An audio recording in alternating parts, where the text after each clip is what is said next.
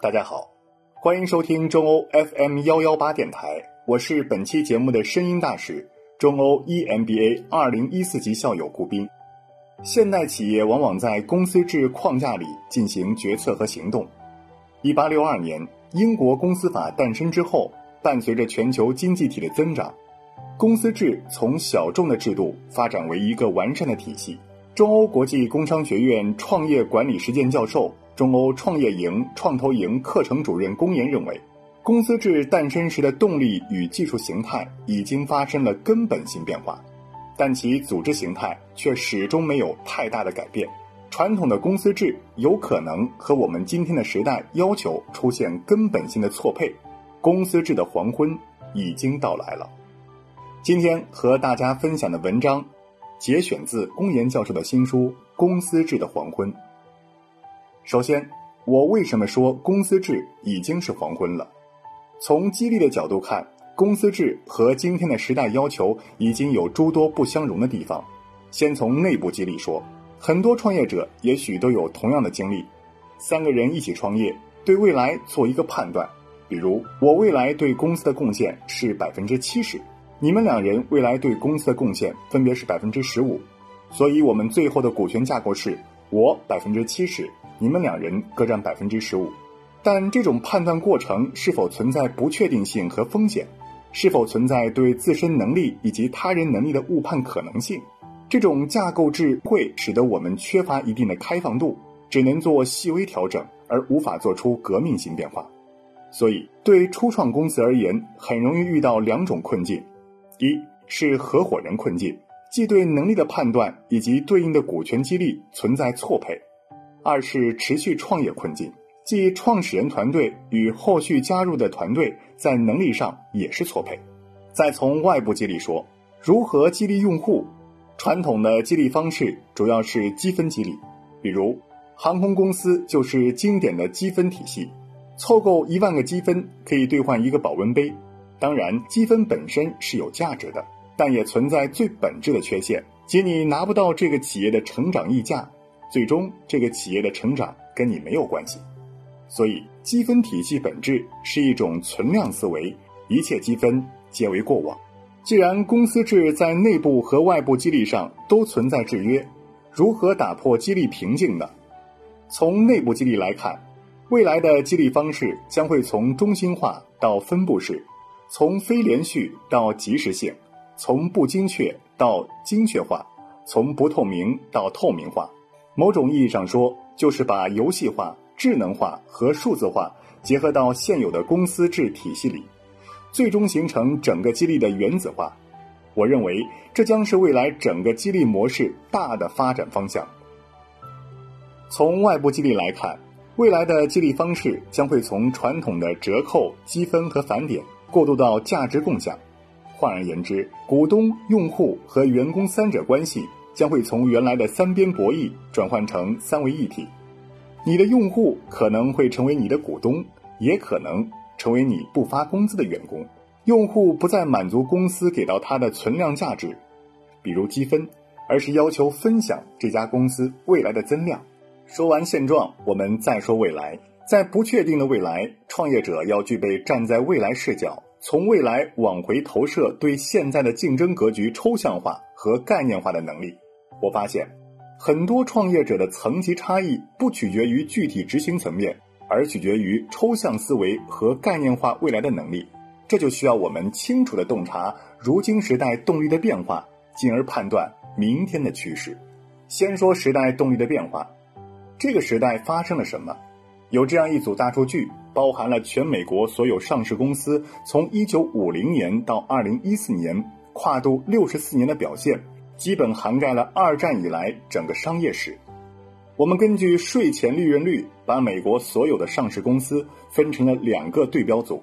第一个对标是在所有上市公司里面表现最突出的那百分之二十五的公司。第二个对标组是表现最差的百分之二十五家公司。结果发现，从一九五零年到一九八五年是风平浪静的三十五年。头部的百分之二十五和尾部的百分之二十五这两条线之间存有差异，但是很稳定。从一九八五年到一九九五年是过渡期，尾部的百分之二十五基本上没有利润了。到一九九五年以后，两条线之间的差距迅速拉大，直到今天都没有缩小的趋势。这是非常经典的马太效应，即强者愈强，弱者愈弱。为什么会出现马太效应？这个现象背后的驱动力是什么？前三十五年，什么样的公司站在舞台中心？是制造业、能源、基础建设等。我们把这类企业统称为实体经济企业。实体经济企业的主要特点是对有形资源的加工和再加工。那么，这个阶段的核心驱动力是什么？是规模效应，即你的企业越大，你的单位成本下降就越多。但规模效应是有边界的，当企业规模大到一定程度，造成沟通成本、管理成本和协调成本的不断增加，而且增加的这部分超过了因为规模加大而使成本降低的部分，于是规模的经济性变成规模的不经济性。所以，规模效应是有拐点的。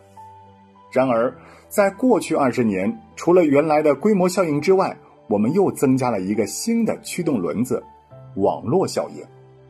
网络效应不等同于规模效应，两者是两条不同的逻辑。网络效应是指每增加一个新的用户，这个新用户的增加将会导致原有 n 个用户的价值都会增加。为什么网络效应会带来马太效应？是网络的价值。梅特卡夫定律指出，一个网络的价值等于该网络内的节点数的平方，而且该网络的价值与联网的用户数的平方成正比。由此推导出，网络效应的出现会使得跑在前面的企业变得越来越强大，越来越难以追赶，最终形成赢家通吃的竞争格局。面对这样的竞争格局，我们该如何取舍？极端的来说，一个强网络效应行业里面，勇于放弃往往是一种美德。勇于放弃，拿着资源找到下一个能够建立网络效应优势的战场，这往往是一种更优的选择。当然，不是每个行业都存在强网络效应。既然时代动力已经有所变化，那我们应该有着怎样的明天思维？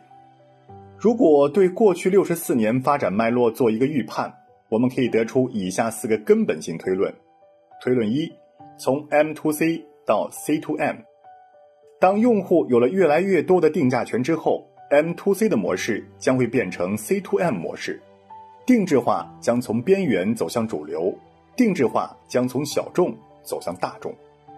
推论二，数据去中心化。今天，很多中心化的互联网公司，如腾讯、谷歌和脸书等，他们的底层逻辑是把用户的数据进行聚合、清洗、打包等，再进行商业变现。但是，当用户的权利越来越大，用户将对自己的数据宣告所有权，不再任由互联网公司随意使用。推论三：三边博弈到三位一体，用户、股东和员工的三边博弈将变成三位一体。当用户被赋予更多权利时，用户不但需要你提供好的产品和服务，还需要获取企业利润的一部分。某种意义上会成为企业的股东，甚至用户有可能成为企业不付钱的员工。三边之间的边界会越来越模糊，三边之间会越来越重叠。推论四：马太效应加剧，发挥用户的裂变效应。马太效应对整个社会，包括个人层面，将会有严重的冲击。企业如何对马太效应的影响？要回到用户本身，发挥用户的裂变效应，让优秀用户像原子裂变反应里面的原子一样，裂变出巨大的能量。现在已经出现了很多的裂变模式，比如早期的优步转介绍，用内容进行裂变；小红书用分享进行裂变。拼多多用团购来裂变，还有云集、趣头条等其他模式。明天思维的本质就是重新定义。那么，如何发展明天思维？首先，重新定位本质上是面向未来的竞争，所以我们要真正实现跃变创新，着眼点在未来。其次，今天的商业竞争环境处在一个更加复杂、不确定、模糊的时代。如何发展明天思维，取决于创始人或者创始团队如何在高灰度和高噪音中提炼出有效的信号。更重要的是，发展自己的抽象思维能力。如果你的竞争着眼点是未来的竞争格局，那么你需要一个宏大的叙事主题，且有能力将其概念化、抽象化、可传播化。这个能力我们也叫讲故事。讲故事在创业领域是一种非常重要的能力。讲故事是基于你对未来竞争格局的判断，进行有效的抽象化和提炼出一个基于未来竞争格局的概念，同时把这个概念向你的利益有关方面进行有效的传播。这种能力往往是很多今天的创业者所面临的核心瓶颈。最后，我想说。